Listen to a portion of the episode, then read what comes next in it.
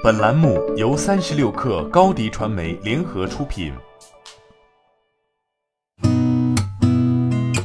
八点一刻，听互联网圈的新鲜事儿。今天是二零二零年十月九号，星期五，国庆长假后的第一个工作日。您好，我是金盛。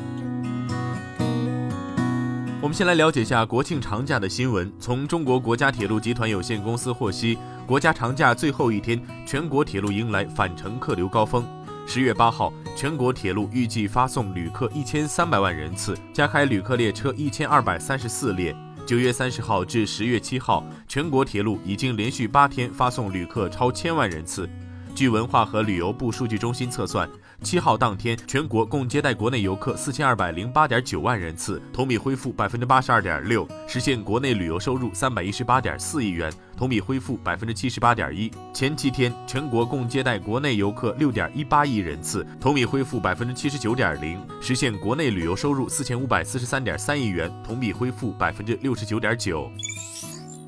特斯拉 CEO 埃隆·马斯克日前在公司内部邮件中表示，公司今年汽车产量依然有望达到五十万辆。今年一月，特斯拉曾表示，公司二零二零年汽车交付数目标为五十万辆。尽管新冠疫情流行，公司并未修改这一交付目标。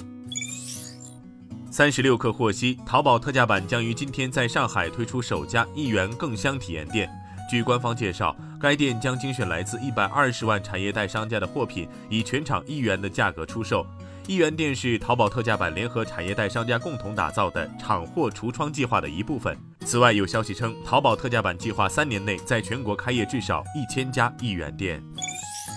据日媒当地时间十月八号报道称，日本政府计划在下个月取消对中国和其他十一个国家和地区的旅行禁令。日媒称，除中国以外，其他十一个国家和地区还包括中国台湾、澳大利亚、新西兰、新加坡、韩国、越南和马来西亚。三十六氪获悉，陆金所正式向美国证券交易委员会提交上市文件，以股票代码 LU 寻求在纽交所上市。据招股书，陆金所二零一七年营收为二百七十八亿元，二零一九年营收为四百七十八亿元，复合增长率为百分之三十一，净利润从二零一七年的六十亿元增长至二零一九年的一百三十三亿元，复合增长率为百分之四十八。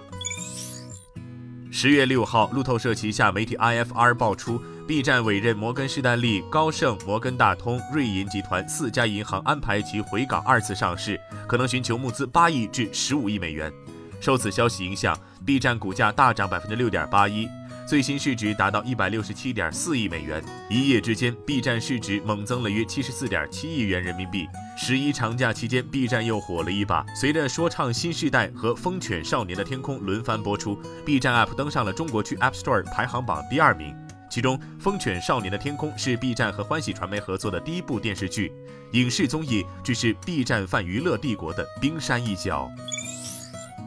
十月七号凌晨，苹果官方发布通知称，今年的第二场秋季新品发布会将于当地时间十月十三号早十点，北京时间十月十四号凌晨一点在 Apple Park 举行。苹果将在官网全程进行直播，并提供中文字幕。同时，苹果宣布，中国用户还可以在爱奇艺、哔哩哔哩、腾讯视频、微博、优酷几家平台观看直播。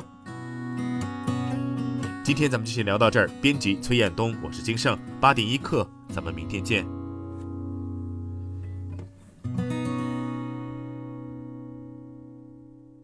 欢迎加入三十六氪官方社群，添加微信 baby 三十六氪 b a b y 三六 k r，获取独家商业资讯，听大咖讲风口，聊创业，和上万客友一起交流学习。